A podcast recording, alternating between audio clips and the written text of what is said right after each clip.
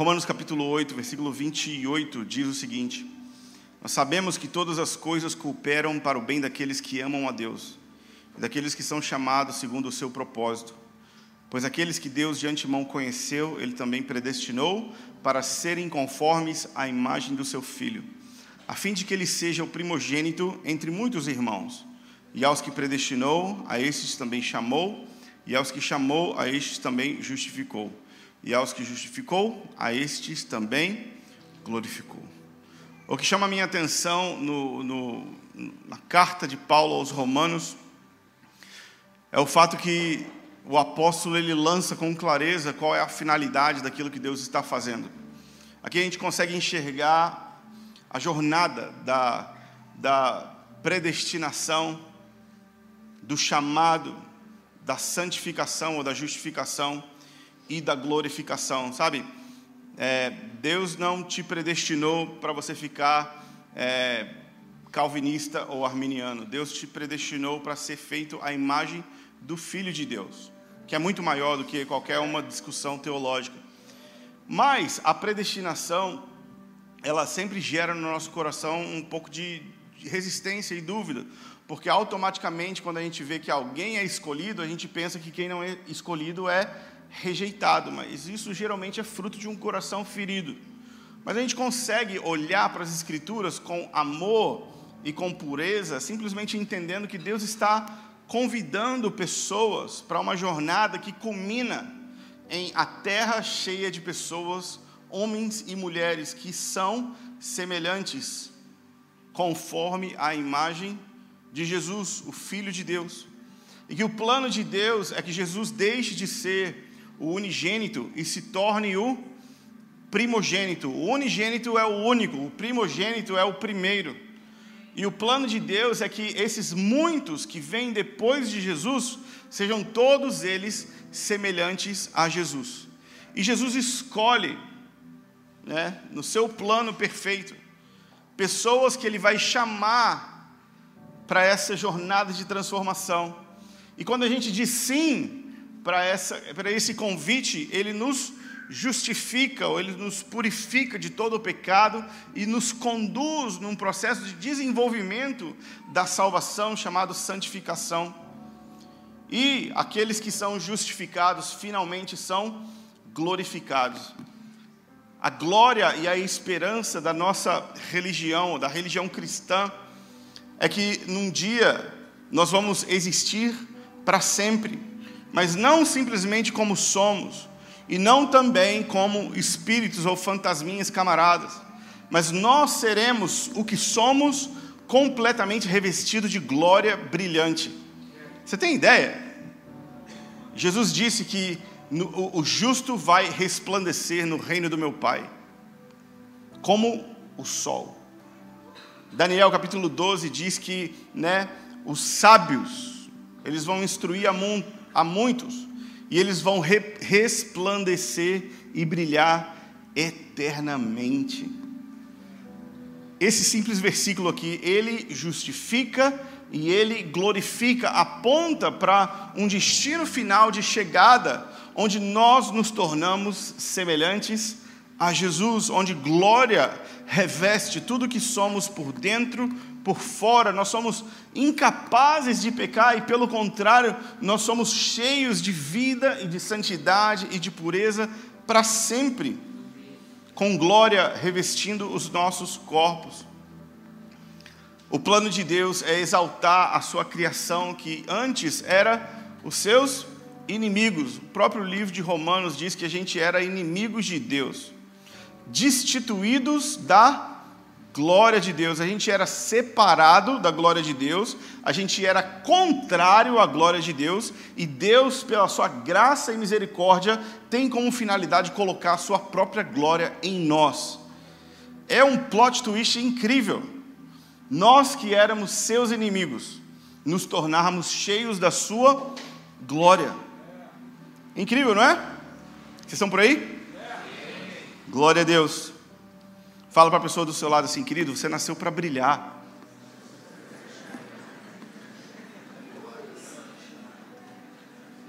Uh!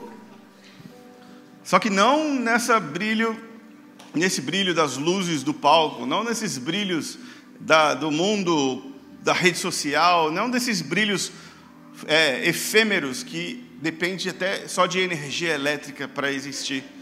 Nós somos, é, na verdade, destinados a brilhar com a própria glória de Deus. Sabe, o seu corpo exalando a própria glória do Senhor. Nós nascemos para brilhar. Sabe, por isso que os, os tímidos não vão entrar no reino de Deus. Porque você nasceu para brilhar, querido. Não, não tem jeito. Dá tempo ainda de mudar de religião. Se você não quer. Mas Deus deseja liberar o seu espírito sobre você e revestir você com a sua própria glória. Agora, como que isso se dá? Como que esse processo se dá? Esse processo, o apóstolo Paulo diz que Deus usa todas as coisas para o nosso bem.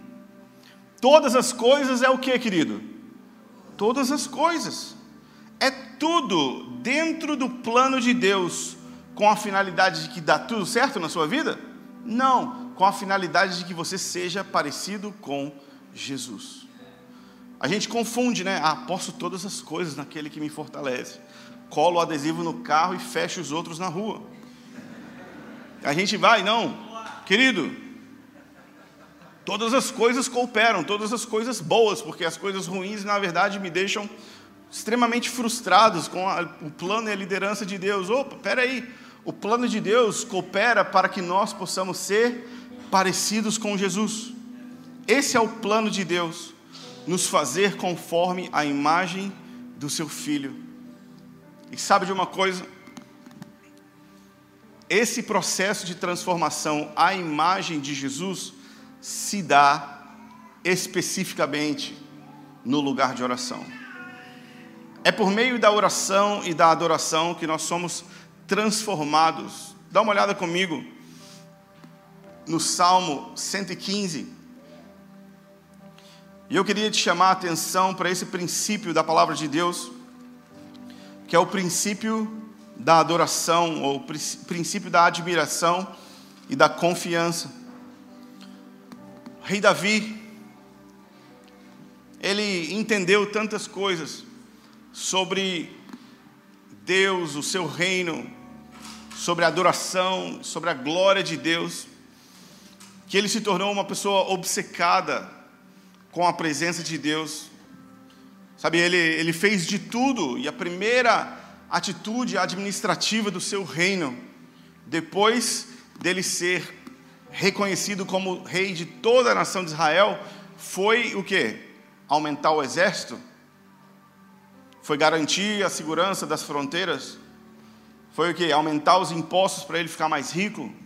O que, que o rei Davi fez como a primeira medida do seu reino? Estabelecer uma barraca onde a própria arca de Deus estava disponível no meio daquela tenda.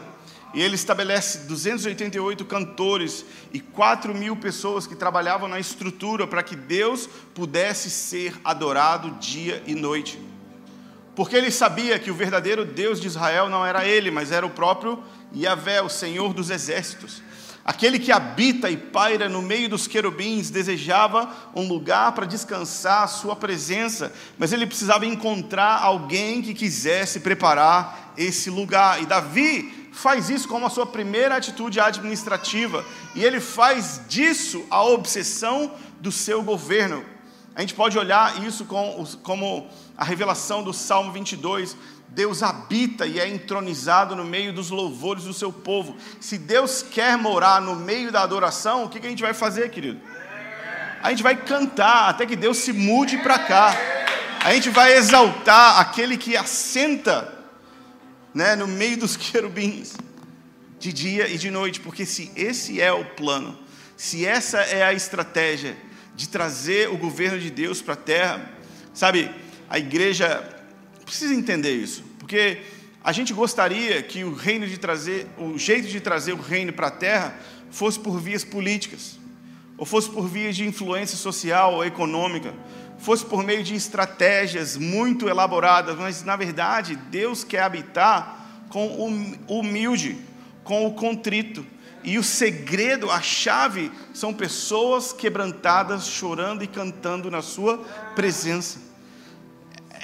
É diferente, porque não é como os reinos desse mundo. É diferente, porque não é como os homens importantes dessa era, que impõem a sua autoridade a preço de grandes esforços. Deus, ele podia obrigar a gente a fazer qualquer coisa, mas ele pede que a gente o ame de volta, voluntariamente. E ele não torce o braço de ninguém para que a gente venha aqui e cante para ele. Só que se a gente fizer isso, nós vamos amá-lo de todo o coração e ele vai habitar no nosso meio. É incrível. Imagina, nós éramos inimigos de Deus e ele quer nos encher com a sua glória. OK, Deus, como que você vai fazer isso? Você vai me amar como eu amo você. Essa, esse é o meu plano. E se você fizer isso, eu vou habitar no meio de vocês. Mas espera aí, Deus, o que, eu tenho que trazer? Nada. Mas o que, que eu tenho que fazer? Você precisa me amar. Você precisa me amar. Mas como que eu vou te amar? Como que eu provo que eu te amo? Quando eu dou comida para o pobre? Quando eu limpo a mão de alguém? Quando eu... O que, que eu faço para te provar que eu te amo de verdade? Abre a sua Bíblia e canta ela de volta para mim, de todo o seu coração. Canta para mim. Sabe, porque Deus, Ele é o dono da prata, do ouro e de todas as coisas que existem na terra. Mas a única coisa que o Deus que tem tudo ama quando recebe é o sim voluntário de uma criatura, que organiza os seus pensamentos e articula algumas palavras de amor e canta de volta para Ele.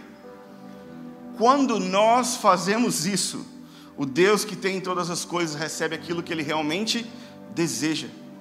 Então não existe ouro, prata que possa impressionar Deus, não existe nada que a gente possa fazer e trazer que Deus possa ficar assim, hum, que interessante, nunca tinha pensado nisso.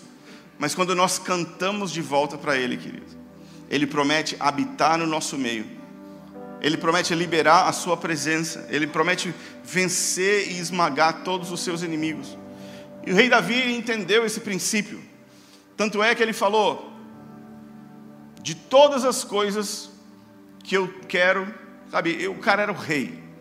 Quando você é rei, você tem uma agenda ocupada, é ou não é? Às vezes a gente é rei só do nosso quarto e a gente não dá conta, né? Mas rei Davi era o rei de toda a nação de Israel. E ele chegou e falou assim: De todas as coisas que eu quero, a que eu mais quero é que eu possa habitar na casa de Deus todos os dias da minha vida. Sabe, eu tenho muitas reuniões interessantes, mas a que eu mais gosto é quando eu sento à sombra das asas daqueles querubins. Eu começo a admirar os pardais que fazem casa aqui nessa barraca. Eu quero morar nesse lugar. Eu quero olhar para Deus e eu quero fazer perguntas no lugar da Sua presença. Eu quero isso. Mas Davi, isso é muito pouco, não. Isso é tudo o que eu quero. E Davi ele foi além. Ele fala: Eu não darei descanso aos meus olhos nem vou fechar as minhas pálpebras subindo para minha cama enquanto eu não preparar um lugar para Deus descansar entre nós. Tudo isso, eu acredito que é resultado da revelação, compreensão da, pre, da presença como prioridade. E o Salmo 115 traz para nós algo que conecta a estratégia de Davi, que é cantar 24 horas por dia, com o plano de Deus revelado na carta do apóstolo Paulo aos Romanos de transformar-nos a sua imagem, que é o seguinte, versículo 4: Os ídolos das nações, eles são prata e ouro e obra de mãos humanas. Eles têm boca e não falam, têm olhos e não veem, têm ouvidos e não ouvem, têm nariz e não cheiram, tem mãos e não apalpam, tem pés e não andam, nem som nenhum lhe sai da garganta. E aqui o versículo 8 é o segredo: tornem-se semelhantes a eles, os que os fazem e todos os que neles confiam. É óbvio, é óbvio que o império das trevas não pode inventar um princípio, eles simplesmente replicam aquilo que já é uma realidade no reino de Deus. E os ídolos que estão por, os deuses que estão por trás dos ídolos, querem formar a sua imagem nos seres humanos, para que assim eles possam ofender Deus que os criou à sua imagem e semelhança. É terrível a estratégia da idolatria, porque fere a própria imagem de Deus que existe em cada homem e em cada mulher, independente da sua circunstância. Todos nós fomos criados à imagem de Deus. Todos nós. Ninguém não é portador da imagem de Deus, mas a imagem de Deus em nós fica distorcida por causa do nosso afastamento da glória de Deus. E a idolatria nada mais é do que alguém rebelde contra o plano de Deus, transferindo a sua imagem de destruição, de miséria, de pobreza, de, de, de pecado, de rebelião, a seres que foram feitos à imagem de Deus. Mas a verdade é que o princípio encontrado no Salmo 115, versículo 8, é que nós nos tornamos parecidos a quem nós adoramos nós nos tornamos parecidos a quem nós confiamos. Então, isso quer dizer que se Deus quer nos transformar à imagem de Jesus, Ele vai usar a nossa adoração como ferramenta de transformação no nosso processo. Para para pensar, uma pessoa que está 20 anos na igreja, mesmos pecados, mesmas crises, mesmas dificuldades. É simples, batata, só olhar para a vida de oração dessa pessoa, que obviamente não existe, porque é impossível se tornar, é, é impossível não ser transformado à imagem de quem nós adoramos, é impossível não se tornar semelhante a quem nós confiamos. Se nós queremos nos tornar semelhantes a Jesus, nós precisamos colocá-lo diante dos nossos olhos, contemplar a beleza que ele tem e cantar de volta para ele. A glória que ele possui nos transforma a sua mesma imagem. Esse é um princípio. Esse é um princípio que nos faz entender por que, que tantas coisas disputam a nossa adoração e disputam os nossos afetos, é ou não é? A gente ama Deus, mas geralmente domingo de seis às nove e meia, quando vai dando dez horas, assim, Deus. Tem outras coisas também para fazer amanhã, cara. Tem trabalho, estou pesado. Ou tenho muitas outras coisas que é, é, revelam muito, né, as nossas afeições se revelam muito na nossa conta de cartão de crédito. Né, onde aonde está ali, ó, aquela lista revela muito do nosso coração. E outras coisas onde a gente ama Deus, mas a gente está se tornando semelhante a outras coisas. A gente não, não está sendo transformado à sua imagem. Mas o plano de Deus, querida, é que você seja cheio da sua glória. E isso se dá quando você se entrega para o processo de contemplá-lo, amá-lo de todo o coração, alma e força na sua presença. A palavra de Deus nos garante que todo mundo se torna semelhante a quem adora e a quem confia. É ou não é? Lá em Vitória, é, mês de janeiro, a gente se torna a Praia dos Mineiros. E, e, e os mineiros todos se mudam para Vitória, mês de janeiro. E todo mundo tem um parente mineiro que vem para sua casa para passar uns dias na praia. E 15 dias depois de ter um mineiro na sua casa, você já está falando uai, trem, sou, pão de queijo. Porque automaticamente você passa a admirar e ser parecido com a pessoa com quem você convive, ama e admira. Quantas vezes você para para falar com seu filho e o jeito que você fala, a entonação que você fala, as palavras que você usa é exatamente aquilo que a sua mãe falava com você.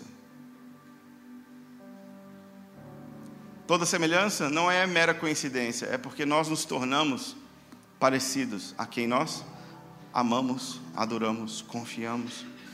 Se isso é realidade é, na, na cultura, todo jovem, né, quando vai entrando na adolescência, procura uma tribo para pertencer.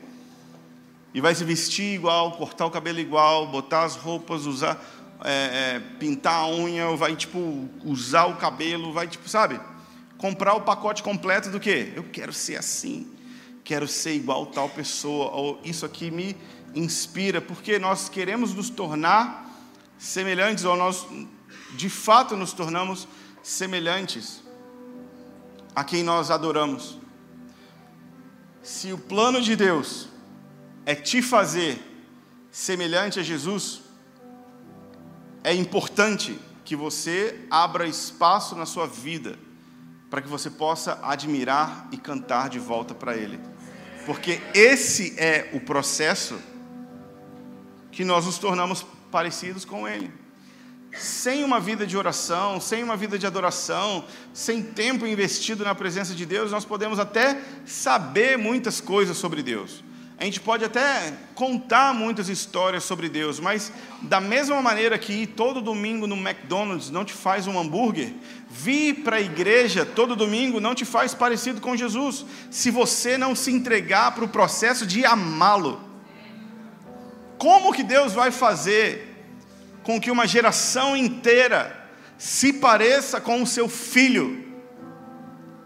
Como que Deus vai conseguir capturar a afeição de toda uma geração no planeta? Simples. Deus vai organizar as nossas vidas em torno da Sua presença e da Sua beleza. E a gente vai entender a importância de cantar para Ele. E cada vez mais oração e adoração vai sair dos cantos obscuros das igrejas. Sabe aquela salinha? Ah, a salinha da intercessão geralmente é tipo uma masmorra. Você vai andando, sobe escada, desce um cantinho e tal. Quando você abre, tem cinco irmãs do coque. E é as mesmas para sempre. Você já fecha a porta sempre porque você sabe que se você, se você trocar o olhar, ela lê sua vida. Tá ligado? o ministério de intercessão. Tipo assim, a pior sala no último cantinho. Deus vai trazer o lugar de sermos transformados à sua imagem. De volta para o primeiro lugar na igreja. Porque esse é o primeiro e grande mandamento: amar Deus de todo o coração, de toda a alma, de toda a força e de todo entendimento. Quanto que custa se tornar parecido com Jesus? Custa amá-lo de todo o coração. E Deus não está te pedindo nada que Ele já não fez primeiro, querido. Ele não está pedindo para você amá-lo porque, tipo assim, ah, eu preciso que esses seres humanos falem bem de mim. Se eles não me derem um like, se eles demorarem a responder meu WhatsApp, eu fico muito frustrado, eu não sei. Sabe, Deus não tem nenhuma insegurança, mas Ele sabe que essas coisas cooperam para o nosso bem. E Ele usa todas essas coisas para que nós possamos amá-lo de volta, assim como Ele já nos amou. O processo se dá por meio da admiração, por meio do amor e por meio da confiança plena em Jesus, Sua obra seu plano, sua vinda e sua recompensa. Não é apenas uma parte, mas é tudo. Todas essas, todos esses aspectos e dimensões do Evangelho. E Ele está nos convidando a botar o primeiro mandamento de volta no primeiro lugar. Sabe, é muito importante, matemática elementar. Sabe aquilo que você fez no pré-1? saber que o um vem sempre antes do dois. Olha que profundo. Profundo demais, né? O um vem sempre antes do dois. Por quê? Por que, que isso é importante? Porque Jesus falou que existe um primeiro e maior mandamento do que todos. Que a gente sempre confunde e acha que fazer o segundo é igual ao um. Mas o um vem primeiro do dois. A gente acha que por servir as pessoas estamos amando Deus. De fato, ninguém que ama Deus não serve as pessoas, mas é possível servir as pessoas e negligenciar o primeiro mandamento. De maneira nenhuma estou falando para que a gente abandone as boas obras, mas Estou falando que existe um mandamento superior a qualquer boa obra que possa ser realizada, E isso é algo que não se prova por números, mas se prova por décadas. Quando a gente olha para alguém e essa pessoa é parecida com Jesus. É a única avaliação que nós podemos fazer. Que quando a gente ouve alguém, a gente fala assim: está aí, uma coisa que Jesus faria, uma, uma coisa que Jesus falaria. Porque alguém abraçou o processo de ser transformado à imagem do Filho de Deus e não abandonou o lugar de onde a transformação se dá.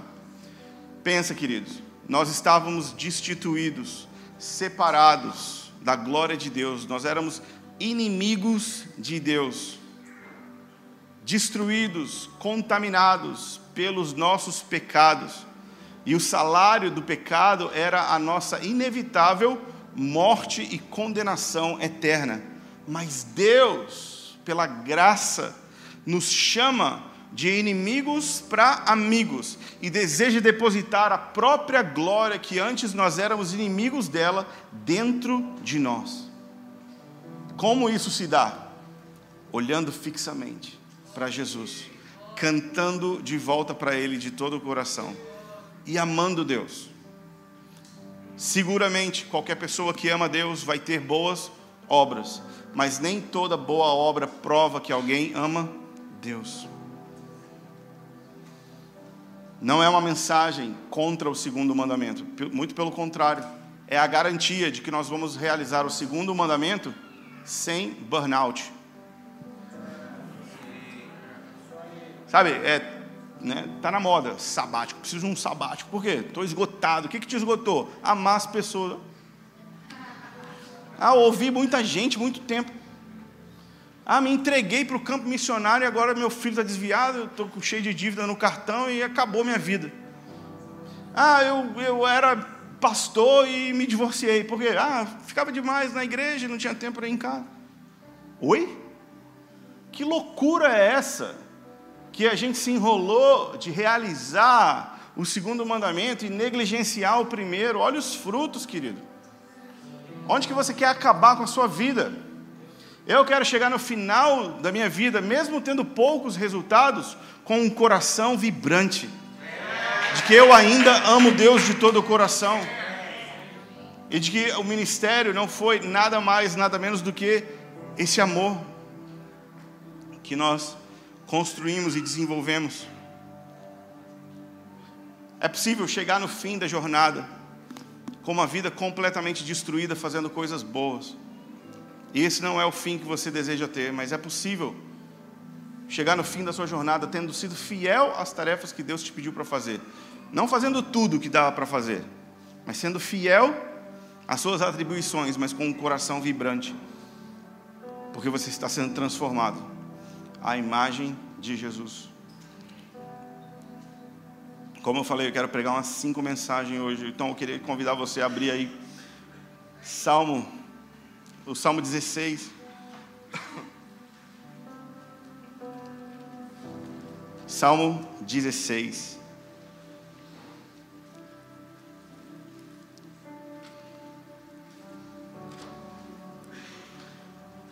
Qual é o plano de Deus, querido? O plano de Deus é de te encher de glória radiante.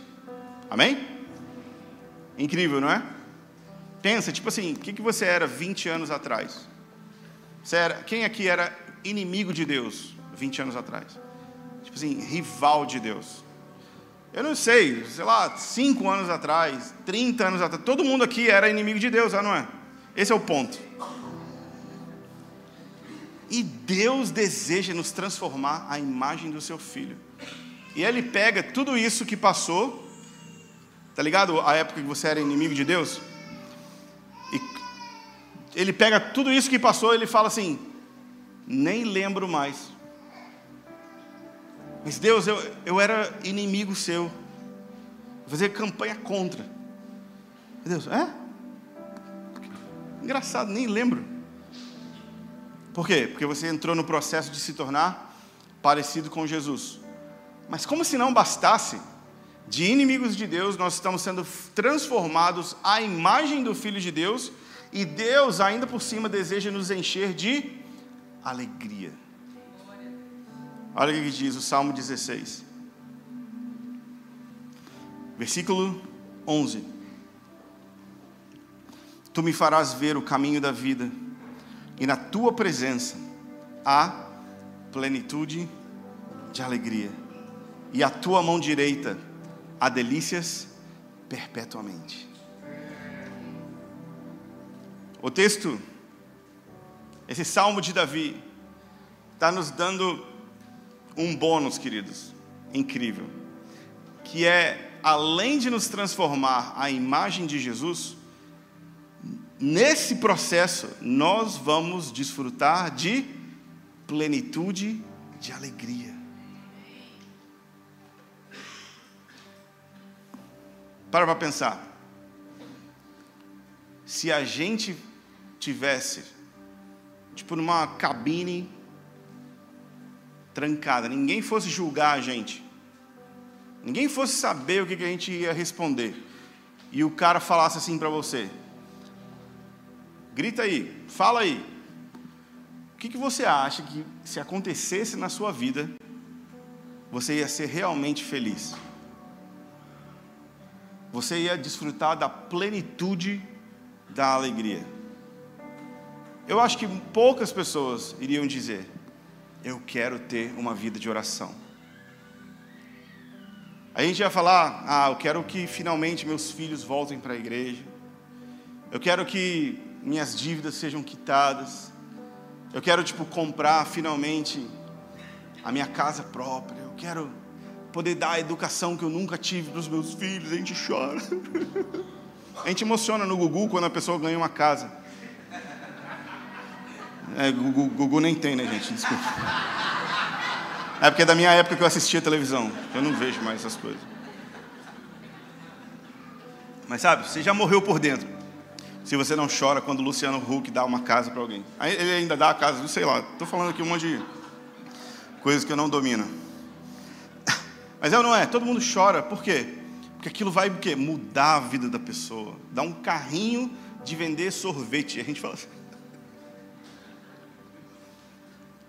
E a gente fala assim, um jovem fala, eu quero estar na casa de oração. Eu quero orar. A gente fala assim, ah, vai arrumar um trabalho, querido. Está achando o quê? Está tá entendendo o paralelo? Se você pudesse pedir qualquer coisa que você acha que iria te encher de alegria, você pode responder aí para você mesmo, mas a palavra de Deus nos garante que o lugar da plenitude de alegria é na presença de Deus. Já parou para pensar que o que é plenitude da alegria? A plenitude da alegria é todos os seus sentidos serem completamente dominados de prazer.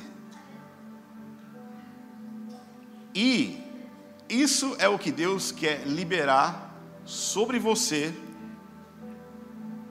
Mas isso não acontece quando alguma coisa boa acontece nas nossas vidas. Inclusive, é possível experimentar a plenitude da alegria com um monte de coisa ruim acontecendo nas nossas vidas.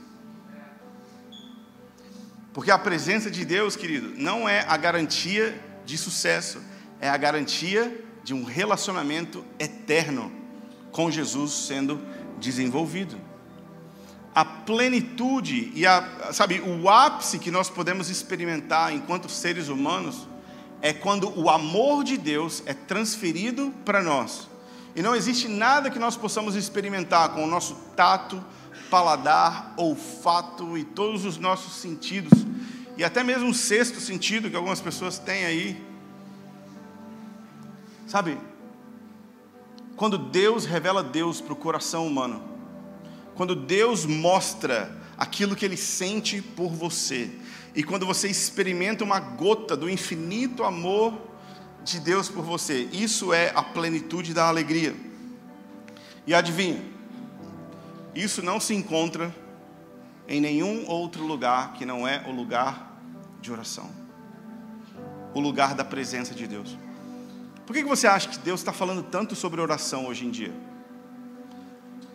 Por que você acha que Deus está destacando tanto esse assunto, oração, adoração? só vai crescer, só vai aumentar, porque Deus não vai deixar a gente ficar enganado e entorpecido com outras coisas que propõem alegria e felicidade, mas que nos roubam da Sua presença. Ele tem, ele tem alegria plena para despejar, derramar nos nossos corações. E isso se dá no lugar de oração. Ok, você era inimigo de Deus. Deus quer te transformar em um amigo cheio da sua glória, e nesse processo de se transformar parecido com Jesus, Ele quer te fazer experimentar alegria plena. Alegria plena. Eu não sei o que é alegria plena. Tipo assim, não dá para escrever tipo, um resumo do que é alegria plena.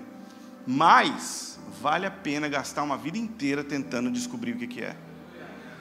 É tipo assim, Deus, o quanto será que cabe do teu amor no coração humano? Será que você deixaria eu experimentar isso? O quanto do seu amor eu posso conter e não explodir? O quanto do seu deleite eu posso experimentar sem ter um ataque do coração?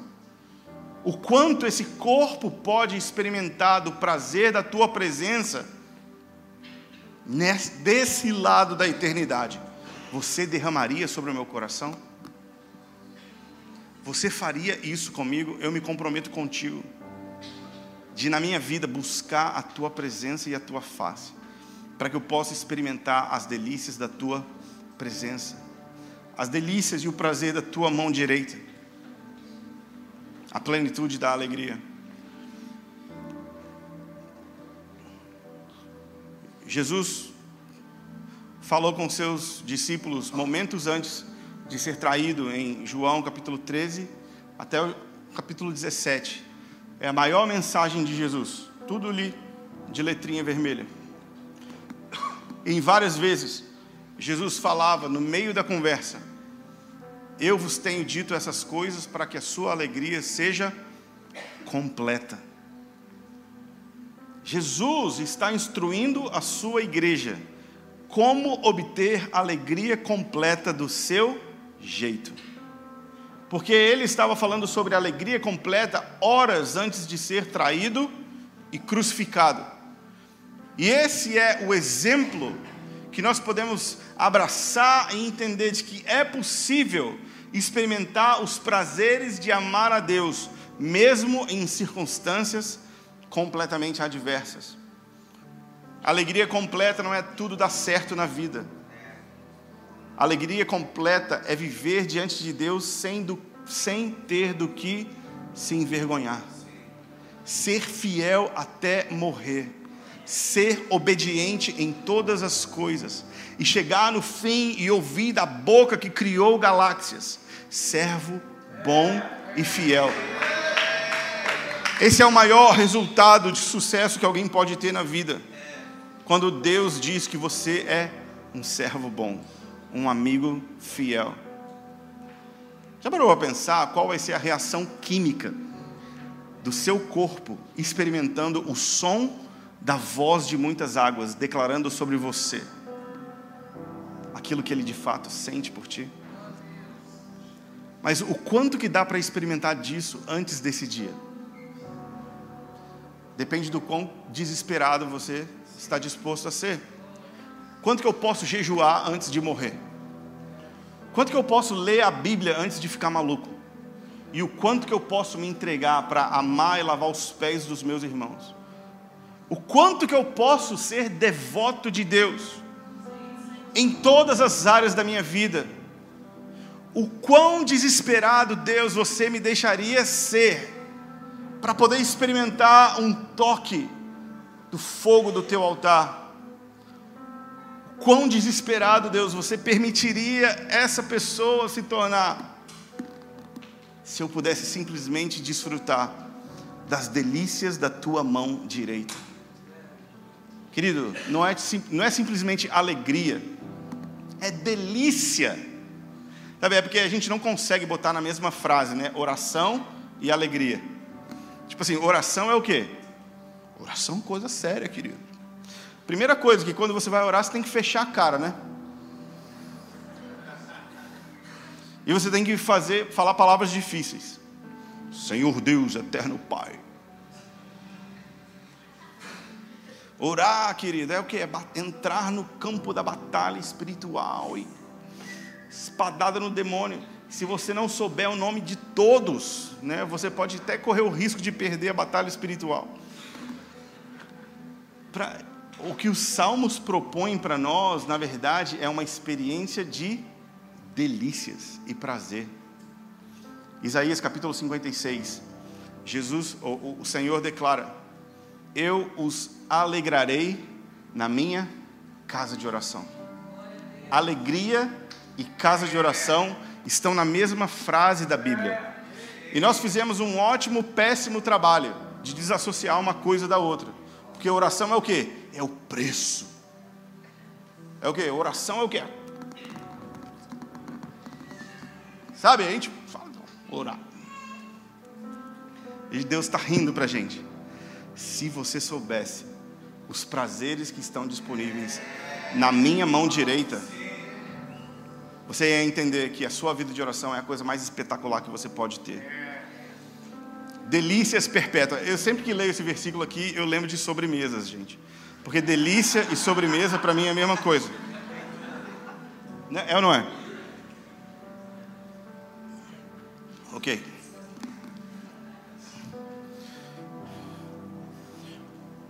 Uma vez eu estava na, tava na Europa. E aí eu fui, a gente estava pregando na, Holanda, alguma coisa assim. E aí o pastor que estava comigo falou, Vitor, ele olhou sério para mim assim, Vitor, a gente vai ter que comer no McDonald's. Sério, triste, tipo assim, arrasado. Eu falei, falei ah, beleza, né? Tipo, eu sei lá, era garoto e tal, para mim, qualquer coisa. Mas ele falou uma, uma frase para mim que eu nunca mais vou esquecer. Assim, a gente vai ser obrigado a comer McDonald's. Quem come sem prazer é bicho, que come a mesma ração todo dia. E a gente vai ter que se submeter a isso. Era para ser engraçado, tá, gente? Era. Porque, tipo assim, eu fiquei assim. Mas o cara levava tão a sério as refeições dele que ele ficou completamente transtornado de ter que comer McDonald's. Cada um com seus problemas, né? Mas o fato é que prazer e toda a reação química que acontece na sua boca quando você coloca aquele maravilhoso pedaço de complete a frase. Deus tem delícias na sua mão direita para você experimentar. Já parou para pensar? Não é tipo só uma vida de oração, porque, ah, porque crente, né, cara? Crente tem que fazer o quê? Orar, ler a Bíblia, e é isso aí que a gente faz. Mas não. E se nós adicionássemos prazer nessa frase? Crente ora, jejua, lê a Bíblia por causa do quê? Por causa do prazer da presença de Deus. Não por causa da obrigação. Ah, mas eu ainda não sinto, mas e aí? Quem disse que era para você sentir logo no começo? As coisas que a gente sente rápido são as coisas que passam rápido. E as coisas que a gente experimenta muito rápido, geralmente são as coisas que destroem as nossas vidas. Mas os prazeres de se amar a Deus é uma proposta e um convite que tem como fim nos transformar à imagem do próprio Deus. E a palavra de Deus nos garante que Ele é fiel para completar essa obra não instantaneamente e nem imediatamente, mas até o dia de Cristo. Mas o fato é, Deus, o quão desesperado você permitiria eu ser nessa busca pelos prazeres de te amar, pelos prazeres da tua presença. Na presença de Deus, a plenitude de alegria, e na tua mão direita, há delícias perpetuamente o plano de Deus de nos transformar à imagem do seu filho se dá por meio de oração, admiração. E quando nós nos entregamos para esse processo, nós podemos ter certeza de que vamos experimentar alegria e prazeres indescritíveis. Agora, queridos, quem aqui já fez um raio-x? Já fez um raio-x? Raio-x é o quê? É a foto do seu homem interior, não é? Você vê lá realmente do que, que você é feito. Mas, quando você vai no, no, no raio-x, você senta lá na maca, o cara mira o raio-x no seu, no seu corpo ali e vai atrás de o quê? De um biombo de chumbo ou de uma parede. E ele só aperta o botão depois que ele fecha a porta. Por quê? Porque existe um negócio chamado radiação. E a radiação, ele provoca transformações no nosso corpo se a gente ficar exposto a isso. Só que você vai lá uma vez na vida.